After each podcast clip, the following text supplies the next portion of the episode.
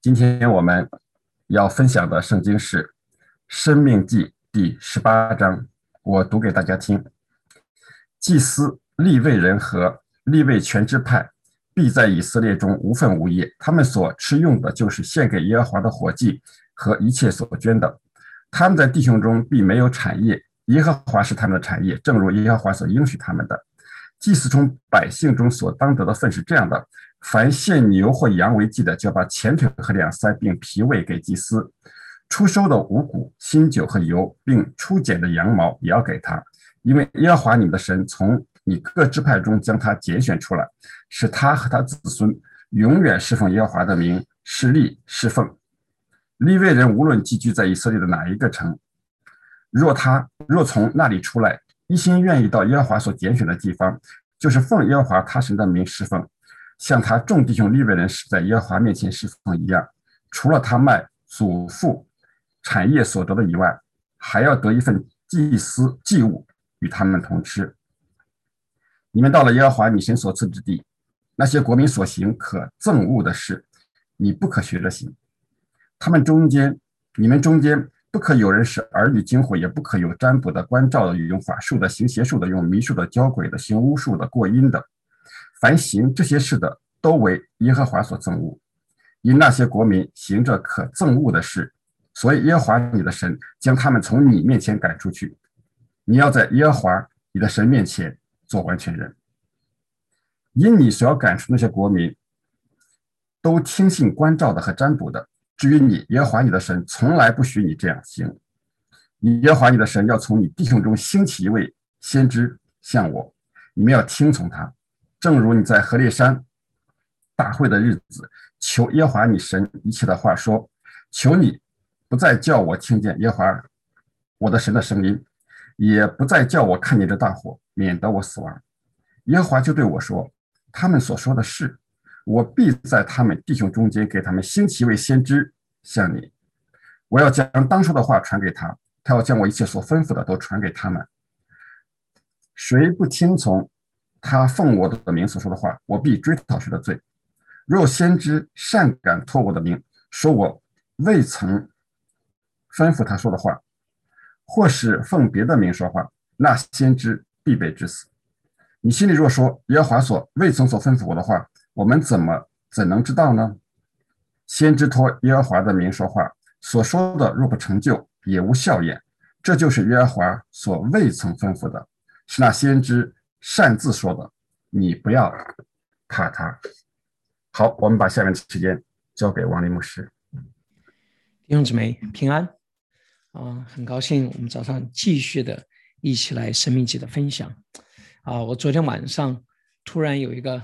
很强烈的感受，就是可能如此详细的，然后逐章的，有些时候甚至逐节、逐字的来分享《生命记》，可能是未来十年也就这一次，要很难再想象再有一次机会这么详细的来跟大家来分享。所以我也越来越啊珍惜这个机会，因为毕竟还有很多其他的圣经等等等等的安排。然后最近呃风沙也非常的严重。啊，所以我们分享完了以后，好些这个信息的传递不是那么的通畅，嗯，对，特别的感谢各位同工，像杯子啊、约书啊他们的啊特别的努力，使得我们的一些信息可以传递出去。但是我还是啊，真的是也看到最近啊，每一天早上啊，许多的弟兄姊妹和我们一同的来尾声，啊，呃，我的呃也特别的受激励啊，所以我也想。啊，接下来还有十七天啊，然后我们清晨甘露也继续。我特别邀请啊，我们所有的弟兄姊妹，我们继续的一起的来坚持。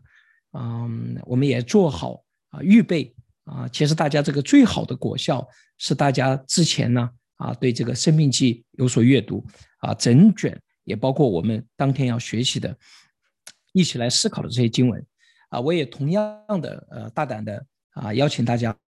嗯，如果你在过去的啊这十七天当中，啊感觉到真的是蒙了上帝的恩典啊，我想邀请大家，你们也邀请你们的朋友啊，分享给你们认为能够在这个分享当中受益的人，与我们一同的来领受神的恩典啊，我相信啊，这是一个对他们的生命特别美好的祝福。好的，啊，我们在开始之前，照着我们的惯例啊，我们对自己的心说：“我的心啊，你要听，耶和华我们的神是独一的主，你要尽心、尽性、尽力爱耶和华你的神。”再一次，我们面对我们自己，我们真的是有的时候我们的心比较，呃，没有感受，或者说不是敞开，或者是说就是因为早上起来内心麻木。我们真的是，用这句话，既是祷告，也是寻求，也是真的是啊一种呼唤啊，求神借着呃我们这诚心实意的祷告与呼求来打开我们的心。我们一起说，我们的心啊。你要听，耶和华我们的神是独一的主，你要尽心、尽性、尽力爱耶和华你的神。阿门。今天是啊，《生命记》的第十八章。啊，我们前面说了，从《生命记》的第十六章的第十八节，整个十七章还有十八章，都是谈论的以色列人当中的领袖、四类领袖、审判官。君王、祭司和先知。那么昨天我们主要是谈到了啊审判官和君王。那么今天我们要看祭司和先知。那么如果说前面是审判官和这个君王，今天是祭司和先知的话，可能很多的人有的时候我们就很快啊得出一个啊这样的结论：前面谈论的是一般性的领袖，这里谈论的是。宗教上或者是信仰上的领袖，那么我要跟大家说，这种区分在圣经上，在生命记上是不能够成立的。啊，祭呃审判官和君王同样也是信仰上的领袖，他只不过是在不同的领域里面来彰显对上帝的信仰。阿门。啊，所以在这个意义上，虽然啊，特别是呃祭司。因为他们是长期一直有的，先知不是一定有的。先知跟君王一样，他不是总是出现啊啊。祭司和他虽然是长期的在那个圣殿，在呃会幕，现在是会幕，将来是圣殿当中来服侍啊。他好像更加接近，但是整个以色列人，大家要注意到，是以会幕为中心的生活。不过是祭司是在这个会幕这里来服侍，但是整个以色列人都是以会幕为中心的生活，他们都是信仰的生活，所以审判官也好，呃，君王也好，祭司也好，立位人也好，呃，那个呃，祭司立位人还有那个先知也好，他们都是在一定程度上啊，都是宗教性的啊或者信仰上的领袖。但是今天我们要来看到的是这个祭司和立位人他们的一些啊特定的安排。呃，生命记当中，基本上我们找不到一章里面没有一些什么惊世骇俗的，或者说影响深远的经文。第十八章里面，第十七章我们就不用说了啊。我们谈论到第十八章里面，呃，我们也有一些经文是非常非常重要的，就是第第十五节啊，耶和华你的神要从你们弟兄中间给你们兴起一位先知像我，你们要听从他。这位像摩西的先知。或者这一位，或者未来要来的很多位，啊，我们可以说是摩西留下的对神的仆人的，或者是神借着摩西的启示，对于神将要兴起的仆人的一个非常非常重要的一个标准，或者是指示，也是作为众百姓来判断谁是神所兴起的先知和仆人的一个非常重要的标准。这也是我们今天的重点之一。那我们回过头来，我们来看一看，啊，首先看看祭司啊，立位人。那么第十八章的第一节到第八节，啊，是谈论的祭司和立位人，啊，后从第九节到第二十二节谈论的是先知。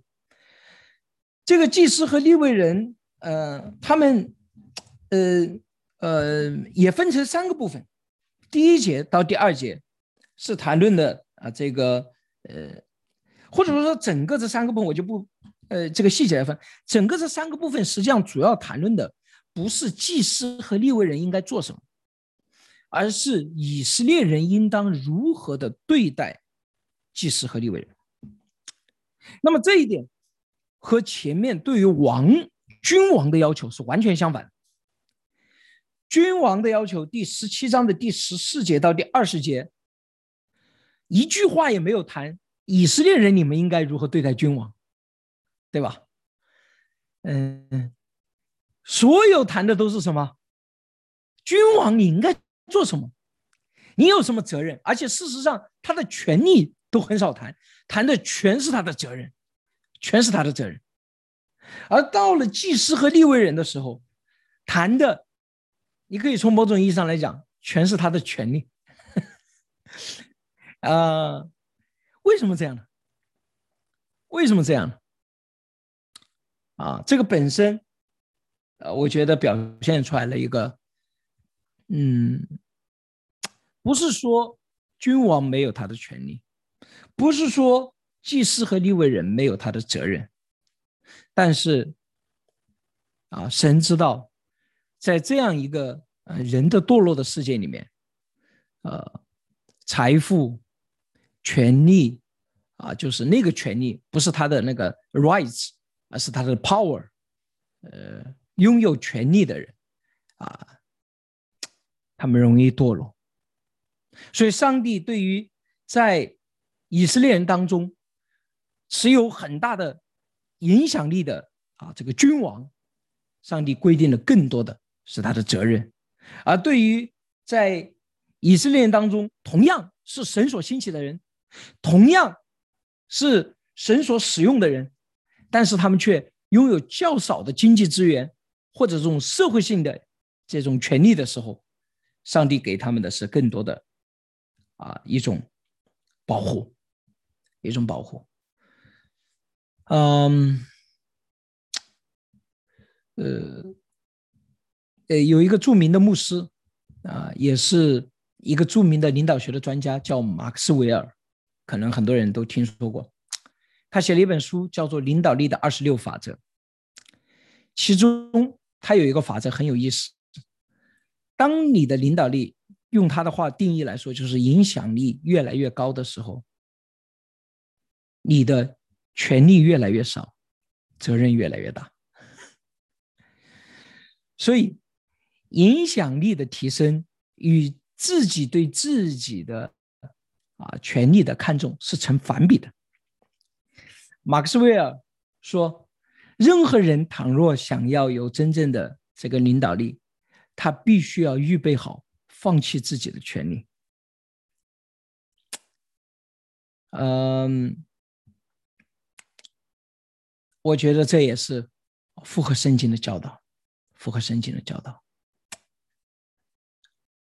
一个极大的危险就在于，当我们的影响力不断的扩大，但是我们仍然是聚焦在自己的身上。我的感受。我有没有被公平的对待？啊，事实上，因为你有这个影响力，因为你有这个能力和资源，上帝给你这些，期望你越来越少的看重自己。我知道的不少的牧者，他们的生活当中。几乎很少为自己的事祷告，甚至操心。但不是说他们不为自己祷告，但是他们几乎没有。他们的心思和意念，还有每天所想的事情，基本上都是上帝的百姓。耶稣为自己的祷告，就是什么？求主给他力量，让他能够顺服主的旨意。啊。耶稣有为自己祷告过，主啊，你看我说了这话，他们居然这样对我，求你医治我。耶稣也有为自己祷告过，主啊，求你给我吃的，求你给我喝的。耶稣把自己的生命为着他的百姓摆上，所以在上帝的呃这个群体当中也是如此。越是在上帝的百姓当中有能力、有资源的人，你越要思考的是责任。阿门。如果你认为自己是真的是有恩赐的人，那你更是要思考自己的责任。而我们对我们当中越是缺少资源的人，越是不能够供给自己的人，我们要加倍的怜悯，我们都要照顾他们真正生活的需要，我们要为他们考虑，他们的生活怎么样可以继续的来维持。嗯，对于这个祭司和立位人，有一个非常非常重要的这个所有的具体的权利，大家可以去思考，就是里面啊。第六节到第八节，对于这个立位人的权利，还有一个非常特殊的权利，就是立位人还有这个祭司，他可以离开怎么样？他本地所服侍的那个地方，到那个中央的圣所里面去服侍，就是上帝所显为立位民的这个地方。那么这个时候就有人说了：“OK，当那立位人，呃，本地和中央到底有什么样的一个区别呢？”似乎暗示了在立位人和祭司当中，他们有两个啊非常重要的责任。如果说中央的圣所是对上帝的耶和华的敬拜的话，那么留在本地的立位人，他们要做什么呢？敬拜是在中央的圣所，他在这里岂不是无事可做了吗？不是的，祭司和立位人有一个非常重要的两个功能，第一个是面对神，对神的那个圣所的维持还圣洁啊。我们没有讲立位记啊，有的人听我讲摩西五经的立位记的时候，我们才明白。这个立位人他真正的立位人和祭司他们真正的职责到底是什么？他们要维持那个中央圣所的圣洁和完全，这是一个非常重要的工作。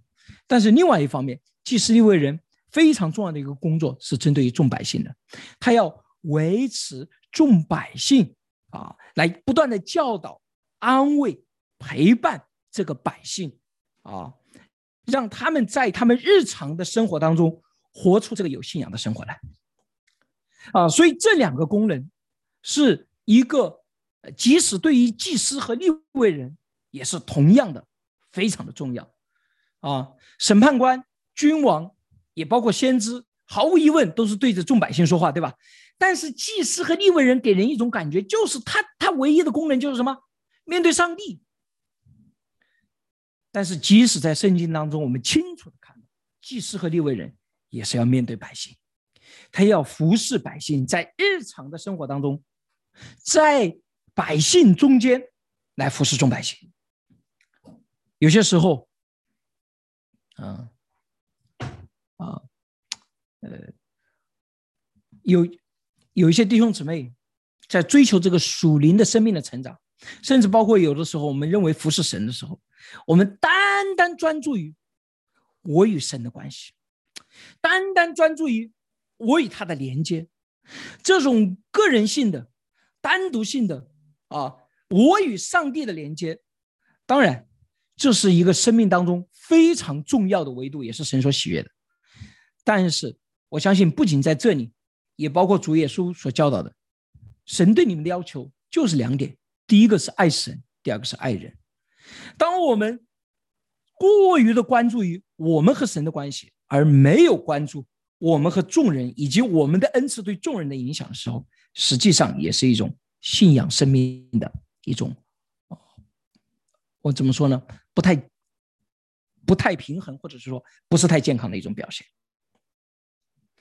那么接下来我们要看第九节到第二十二节，关于先知，在上帝要说你们当中所兴起的先知之前，他先说了。在你们以外的百姓是怎么做的？那么这里我就要说一下这个圣经的这个分段的有一点不是太合理。可能你们有一些人的圣经跟我的这个圣经版本一样，他把第九节到第十三节分成一段，然后第十四节到后面是一段。这里应该非常清楚的，第九节到第十四节是一段，第十五节到第二十节是一段。啊，这两段。没有什么好，就是这是基本上所有的学者都能同意的。所以有的时候不要过于的迷信圣经上啊一个固有的分段啊，它有一些固有的分段。现在的研究，呃，因为这是一个比较老的啊，这几百年了啊，呃，我这个有些时候就是包括出版社他们本身也不一定选择的是最好的版本。所以我们读圣经的时候不要过于迷信啊，这些圣经上给我们看到的这些分段哦，我们要仔细的来阅读思考。那么第九节到第十四节，这里谈论到了一个非常重要的问题：你们到了耶和华你神所赐地，那些国民所行的可憎恶的事情，你们不可学着行。你们中间不可有人使儿女惊火，也不可有占卜的、关照的、用法术的、行邪术的、用迷术的、教鬼的、行巫术的、过阴的。我们前面稍微的谈论一些其他的人，他们的他们的神啊。外邦的神，或者是说圣经上有的时候用奇怪的神、陌生的神，foreign god，foreign god。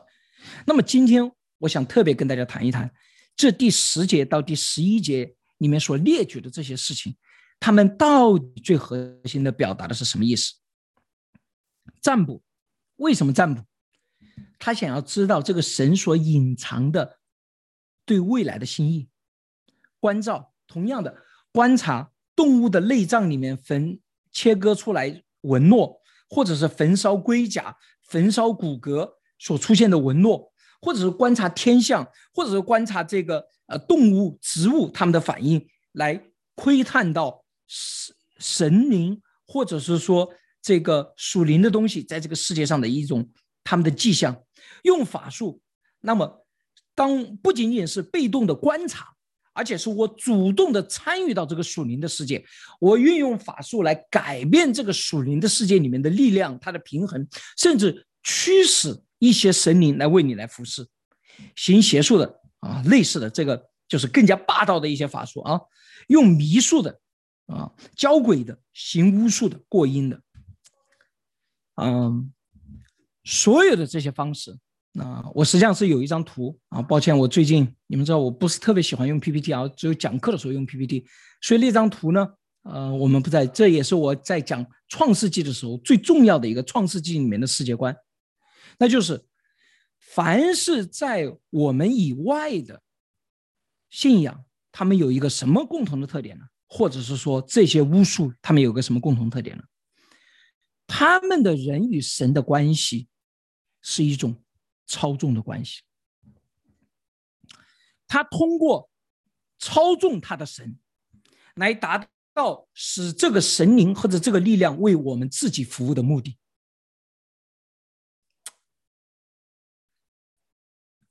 我可以贿赂你，啊，给你烧香，给你拜佛，给你供个长生像。如果我贿赂你，贿赂不了怎么办？我就要挟你，用一种力量来驱使你，那怎么办？为什么用刀划身呢？为什么你们记得那个巴利的先知，他们做法事的时候最后割自己啊？因为驱使你，驱使那个神灵，他们相信这个血液生命有力量，能够驱使这个世界上的人与他们上帝的关系，常常就是这种关系。他们敬拜神，他们崇拜他们的偶像，最终的崇拜都是自己，因为他们不是把这个神当做一个绝对的，在他们之上的，他们把这个神当做的是一个他可以操纵来达到我们自己目的的这个，呃，这个信仰。啊，抱歉，我昨天那个睡得不是太好，我今天这个有一点不是太那个。你们、你们、你们听明白我我要表达的意思？我可以跟大家说，我刚才说的这是最最危险的信仰当中，比起一切偶像的崇拜，比起一切的错误，人跟神的关系当中最大的错误就在于，人企图操纵神，达到我们的目的。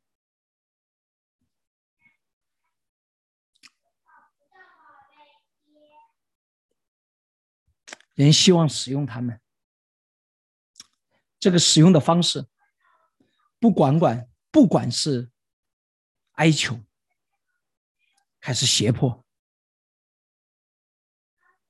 我相信在圣经当中大家都看到这些例子。嗯，呃，他们在神面前抱怨没有肉吃，没有水喝，嗯，然后当神。不这么做的时候，他们非要去加利斯巴利亚，我们就要上去。当他们面对失败的时候，他们又回到神面前，求主让他神让他们不要上去。他们面对失败的时候，他们又来哀求，又如同在撒马尔记里面，以利的两个儿子把神的约柜抬出去，要要挟神：如果你不让我们征战得胜，你的约柜就会被掳去。今天在这里有很多的弟兄姊妹，我在这里存着，呃。我要很谨慎，啊，我不是要攻击大家的信仰，但是我们所有的人反思一下，我们所有的人反思我们自己，反思在教会里面我们所观察到的一些现象，难道这不就是我们今天所面对的危险吗？我已经祷告了，为什么还没有成就？你已经给我这个应许了，我已经照着你应许的做了，为什么我还没有得到？我都进食了，我都付出代价了，我都竭力的要饶恕了，为什么你还没有让那个人改变呢？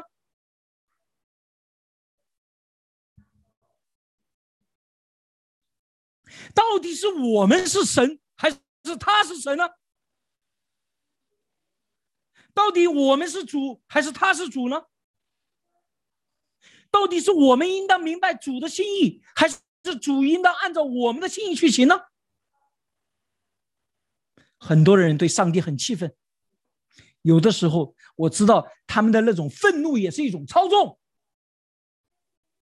有的人在牧师面前说很大的愤怒、很大的沮丧，但是有的时候。我说实话，我感觉到那种愤怒和沮丧，也是想操纵我，希望我能够代表他在神面前为他来恳求，达到他想要的那个东西。今天早上说的可能太黑暗了，是吧？但是人性当中的诡诈，人性当中的这种操纵性，到哪里都是。我们中国人是最擅长操纵的民族。嗯。我们知道拐弯抹角，通过各种各样的方式，要达到我们自己的目的。这个瘟疫、这个疾病、这个问题，倘若不得到解决，亲爱的弟兄姊妹们，我可以清楚的说，我们的属灵的生命很难得到突破。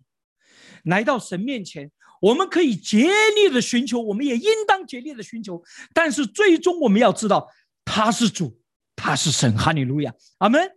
当他的旨意的显明的时候，我们的责任是顺服、领受，并且跟从。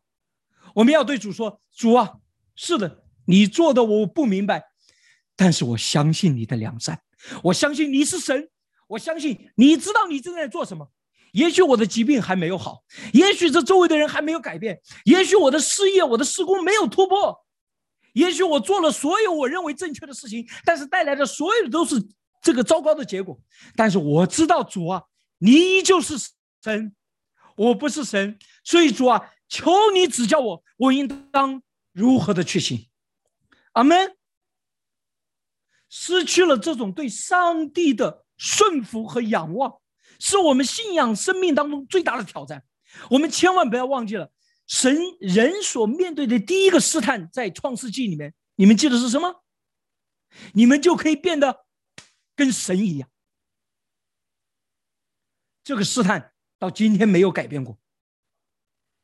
我们总是面临着亚当的那个时刻，我们总是面临着耳朵旁边想起蛇对我们说的话：我们可以跟神一样。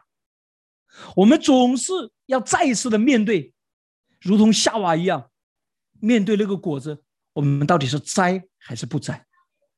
我摘了以后，我自己违背上帝的命令，我就这么做了，也许我就可以得到。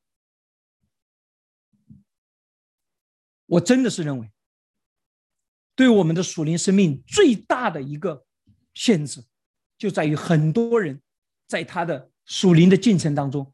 没有突破这一点，不能够把自己完全的降服，亲爱的弟兄姊妹们，有人一说完全的降服和顺服的意思，就是说逆来顺受，不是逆来顺受。这个基督徒的信仰的人，不是养出一滩什么事情都不做的人。亲爱的弟兄姊妹们，你们看看保罗，你们看看主耶稣基督，你们看看王明道，你们看看戴德生，哪一个是不做事的人？对上帝的顺服，不代表着我们的无所作为。阿门。但是在我们竭尽全力的作为上，我们依旧顺服。基督徒的生命表现出相当的主动性，我们是主动去做，因为我们有上帝。但是大家要知道，我们的主动性不是建立在我的意愿、我的利益、我的这个呃需求，因为你的利益、你的欲望、你的需求、你的梦想再大，也有穷尽的一天。我们基督徒事实上比这个世界上所有的人、其他的人表现出更大的主动性。你想想，那些宣教士在过去没有飞机的时候，坐船一年半年到一个以前他们从来不认识的地方，学一种他们从来不认识的语言，这是一种多么大的勇敢和主动性，难道不是吗？甚至一次去了以后，一辈子就没办法回来了。但是大家听清楚，我们基督徒的主动性。是建立在一种神圣的被动性的基础之上。我们之所以有这种主动，是因为我们感受到我是在这个上天赋的权柄之下，我被他呼召，我被他拣选，所以我竭尽全力的去做。看起来这种被动性削弱了我们的主动性，但是事实上，我认为正是因为我们的主动性不是建立在我的愿望。我的梦想，我的成功，我的荣誉，而是建立在上帝的旨意、上帝的呼召、上帝的恩典的基础之上，我的主动性才可能超越我们自我。阿门。因为不论我的状态如何，不论我做这个事情是好是坏，神的恩典永没有改变，我的感受或者改变，我的状态或者改变。但是神的恩招是没有后悔的，哈利路亚！我还可以举很多的例子，还有很多的圣经来证明这一点。今天我们没有时间，但是我希望大家明白，这一个问题是对我们的信仰当中一个至关重要的问题。那些在你们外面的国民，那些外邦人，都是这么信的。换句话说。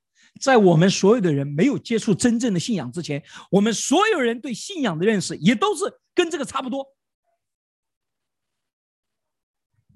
你真正的走进信仰，你今天面对这位在十字架上为你死、有为你复活的主，你今天站在这个至高的耶和华神的面前，创造天地的主、掌管万有的神面前，亲爱的弟兄姊妹们。我们应当悔改，我们应当回转，我们应当弃绝那外邦人的路，我们应当顺服仰望我们这位良善的神。阿门。你们不要这么做。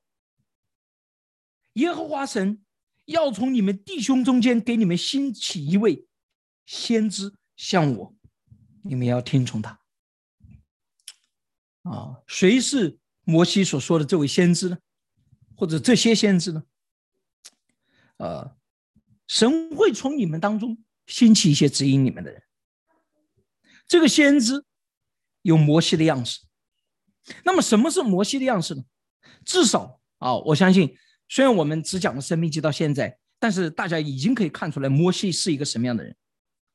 摩西他是一个。同时，服侍上帝，又服侍众百姓的人，他是站在上帝和百姓之间。大家一定要注意到，我们不需要一位这样的一个，嗯，呃，所有的人都应当直接的和上帝相连。但是神的确兴起了一些人，他们在我们当中，在其他的人还没有和上帝相连之前，他起到这个中保的作用。他连接人与神，所以一个真正像摩西的仆人，他有一个最大的特点是什么？他站在神与人中间，他有双方的信任，他愿意把上帝的旨意，他愿意使得更多的人与上帝之间有真正的连接。第十八节到二十节谈到了几点啊，这个我先知所要做的事情，第一个，他传讲的是上帝的话；第二个，他是奉上帝的名讲话。第十九节一开始。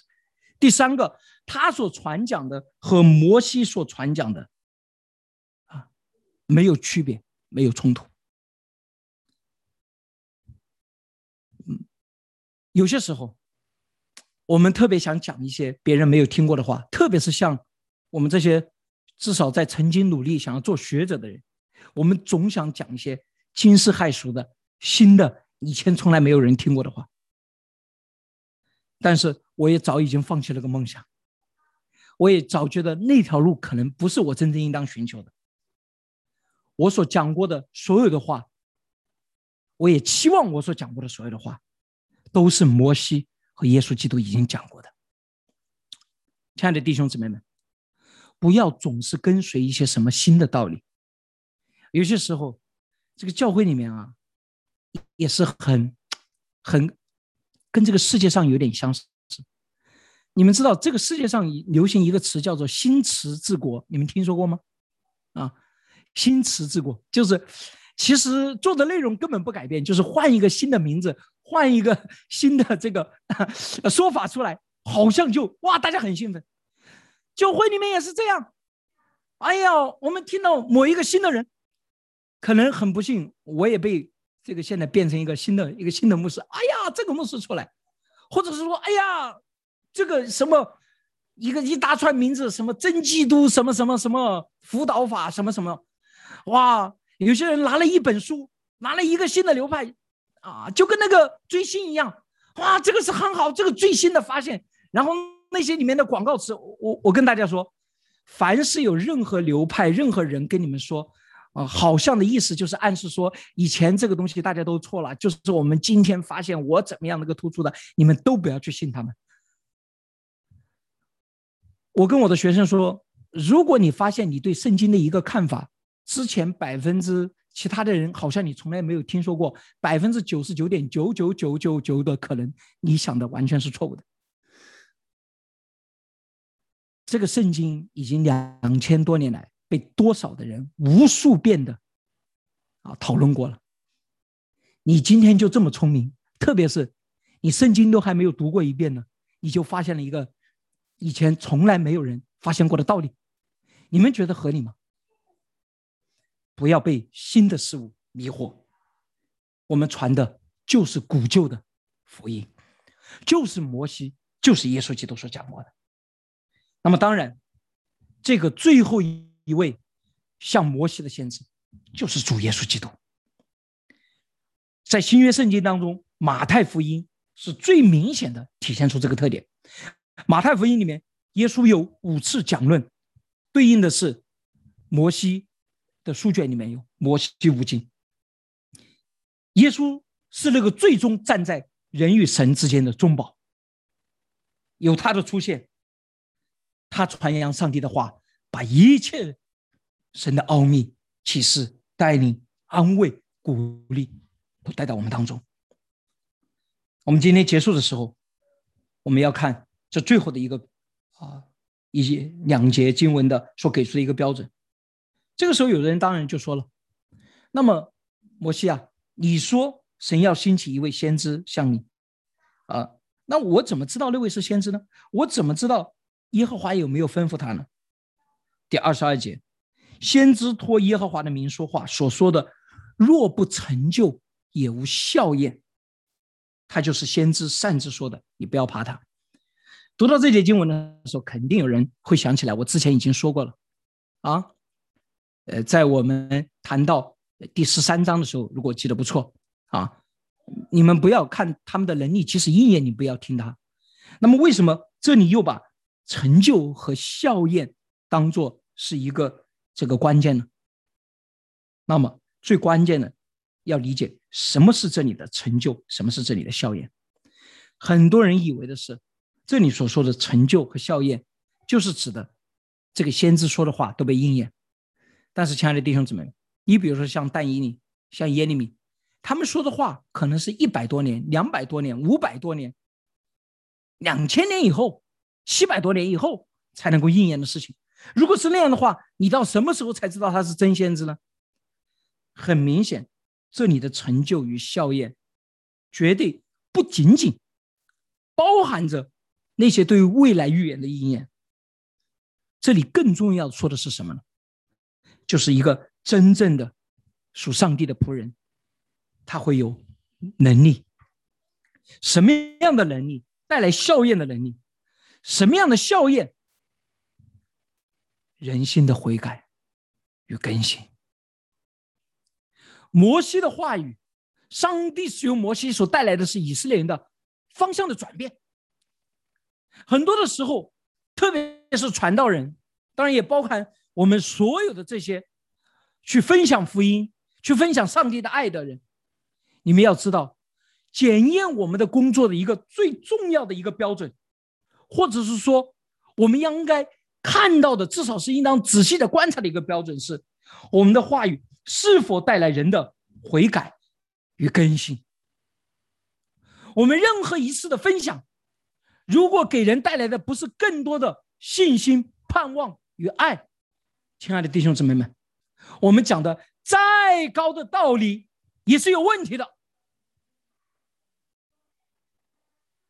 传扬上帝的话，绝对不仅仅是传讲它里面的逻辑、合理性、结构。和理论传讲上帝的话，是传递从神而来的能力，传递上帝对这个世界的爱。所以，当我们传讲上帝的话的时候，他会对人心、对这个世界产生果效。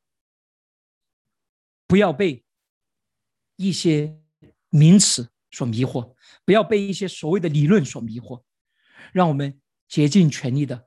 寻求这种我们的话语对于周围的人的生命的改变，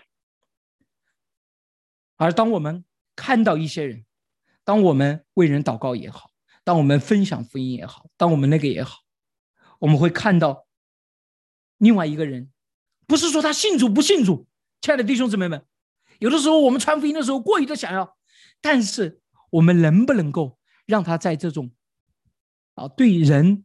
对一切都失去信心的时候，他产生一个新的信心。当他对自己、对周围的人、对这个世界都失去盼望的时候，我们能不能够让他看到他的生命还有一些盼望？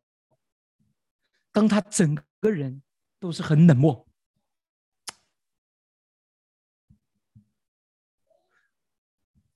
最近有一位肢体，他分享的很平静。但是他，我感受到他内心的那种痛苦和挣扎，因为他也是服侍人。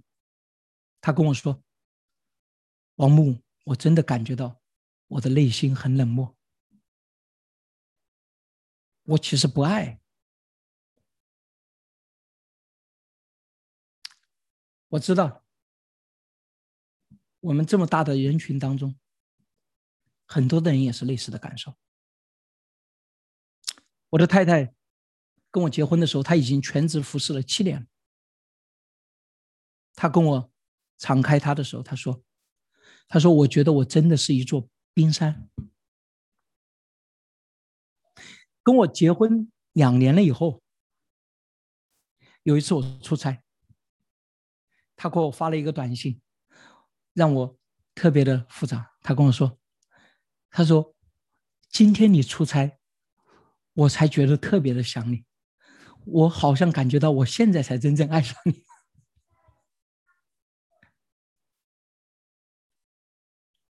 人内心当中的冷漠是多么的深。有很多人在教会里面服侍的很火热，做了很多的事情，但是事实上，他对他周围的人不是那么关心。我有时在想。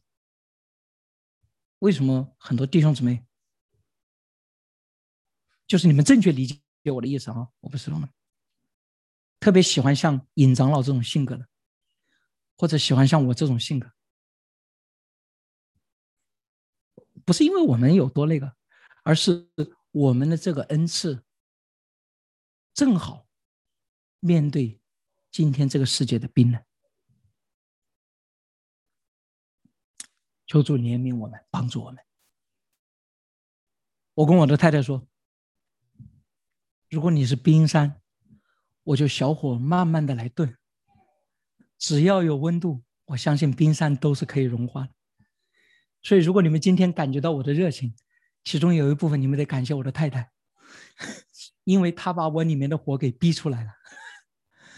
啊，我相信神也要使用更多的。”啊，今天已经讲过头了，但是我最后还加一句，你们知道吗？这个耶和华呀，神是如同烈火，而且他是那个什么，呃，万军之耶和华的热心必要成就这事。你们听说过这句话吧？圣经上，神是炙热的爱着我们的上帝，哈利路亚。所以，如果有一天你发现你里面的有冰山，我要告诉你，神的火热的爱。能够融化这一切，哈利路亚！它能够让你的冰山也被融化，也让你自己被全然的点燃，成为被上帝所使用的。我们一同来祷告，主啊，我们再一次来到你的面前，我们再一次站在你的话语的面前，真的是当你话语被揭开，当我们诚诚实实的面对你的启示的时候，我们看清楚自己。也看清楚这个世界，我们也明白我们所面对的试探。是的，主啊，求你让我们在一切的事情上，我们要弃绝这种对你的操纵。这个世界上的百姓都是如此，他们今天仍然是如此，并且我们在没有相信你、没有跟你敬拜之前，我们也是如此。但是今天，主啊，我们站在你的面前，求你让我们相信你、顺服你、仰望你。我们可以与你挣扎，我们也可以与你对峙，但是主啊，我们不要操纵你，我们不要寻求控制你，我们要寻求的是我们明白神的旨意，并且活出神的旨意。主啊，我们实实在在的看到你已经在我们当中兴起了耶稣基督，那就是那位真正如同摩西一样的先知，甚至比摩西更伟大、更完全的先知。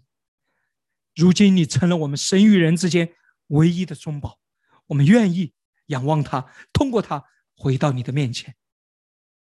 主啊，求你使用我们，在我们一切所行的事情上，真的是能够显出你的能力，能够叫我们所接触的所有的人，他们的生命里面有更大的信心，啊，更多的盼望，更深的爱。也愿我们。用神力所赐给我们从神而来的温暖，耶和华的热心，来融化我们自己内心深处的坚冰，以及这个世界的冰冷。愿主你的旨意成就，求主你继续的带领我们，与我们同在，奉主耶稣基督得胜的名，阿门。在。